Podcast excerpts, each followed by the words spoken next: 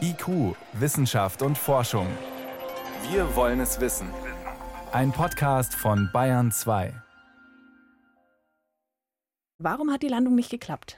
Ja, eigentlich war diese Lande Landeeinheit planmäßig auf dem Weg Richtung Mondoberfläche. Vor ein paar Tagen ist sie abgekoppelt worden von dem Mutterschiff. Das umkreist ja immer noch den Mond. Äh, ist dann auf eine eigene Umlaufbahn eingeschwenkt. Die kommt ja ziemlich äh, mit einem Affenzahn da an. 21.000 Kilometer pro Stunde. Das heißt, muss abgebremst werden. Und im All heißt es, man muss in die Gegenrichtung beschleunigen, zünden. Das passiert in mehreren Schritten und hat auch funktioniert.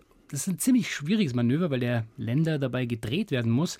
Ist gut gegangen bis ungefähr eine Höhe von zwei Kilometern und dann ist eben der Kontakt abgerissen. Warum, ist noch unklar. Dann ist man davon ausgegangen, dieses Ding ist abgestürzt. Zuletzt hieß es aber, es ist jetzt doch gelandet. Was denn nun?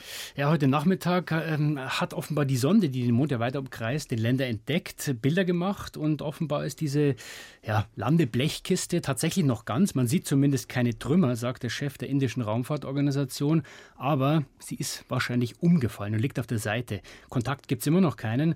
Aber wenn jetzt dieses Ding wirklich noch ganz ist, dann könnte das Achtung, Spekulation, bedeuten, die Landung war doch einigermaßen sanft, ja, weil dieses Landegerät ist so groß und schwer wie ein mittleres Auto. Also wenn man das jetzt aus zwei Kilometer runterfallen lässt, da bleibt wenig ganz. Aber wie gesagt, Spekulation. Spannend ist jetzt eben, ob es gelingt, mit diesem Ding wieder zu kommunizieren. Wenn nicht, dann ist dieser Teil vorbei. Tja, und jetzt ist die Frage, wie will man das bewerten? Ist die Mission da eben jetzt schon gescheitert oder ist da noch Forschung möglich? Wenn ja, wie viel? Ist schon noch was möglich. Ja. Das Hauptanliegen dieser Mission ist es ja, den Mond so ein bisschen als Wasserspeicher zu analysieren. Es gibt wahrscheinlich Millionen Tonnen Wasser auf dem Mond in Form von Eis.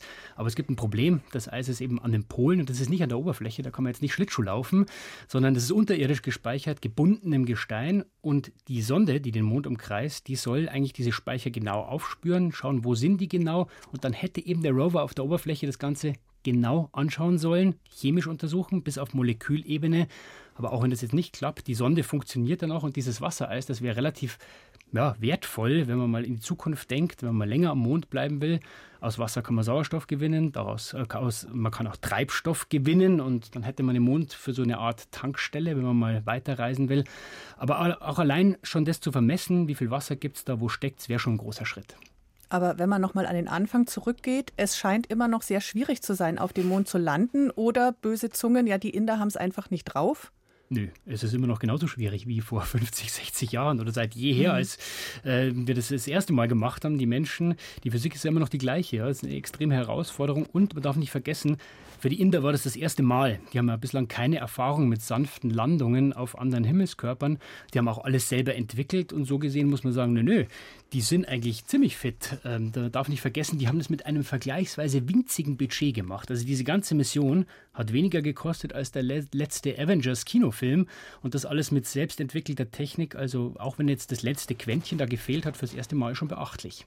Und selbstbewusst ist die indische Raumfahrtbehörde offenbar auch. In fünf Jahren will man Menschen auf den Mond schicken.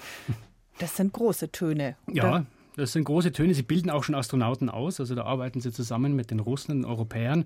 In zwei Jahren sollen die ins All starten. 2024 auf dem Mond. Da muss ich sagen, das ist wirklich sehr ambitioniert. Da sind noch einige Hürden zu nehmen. Sie brauchen erstmal eine Rakete, die das kann. Ja. Für diese Robotermission jetzt, das war die größte, die sie haben. Das reicht nicht ansatzweise für eine bemannte Mission.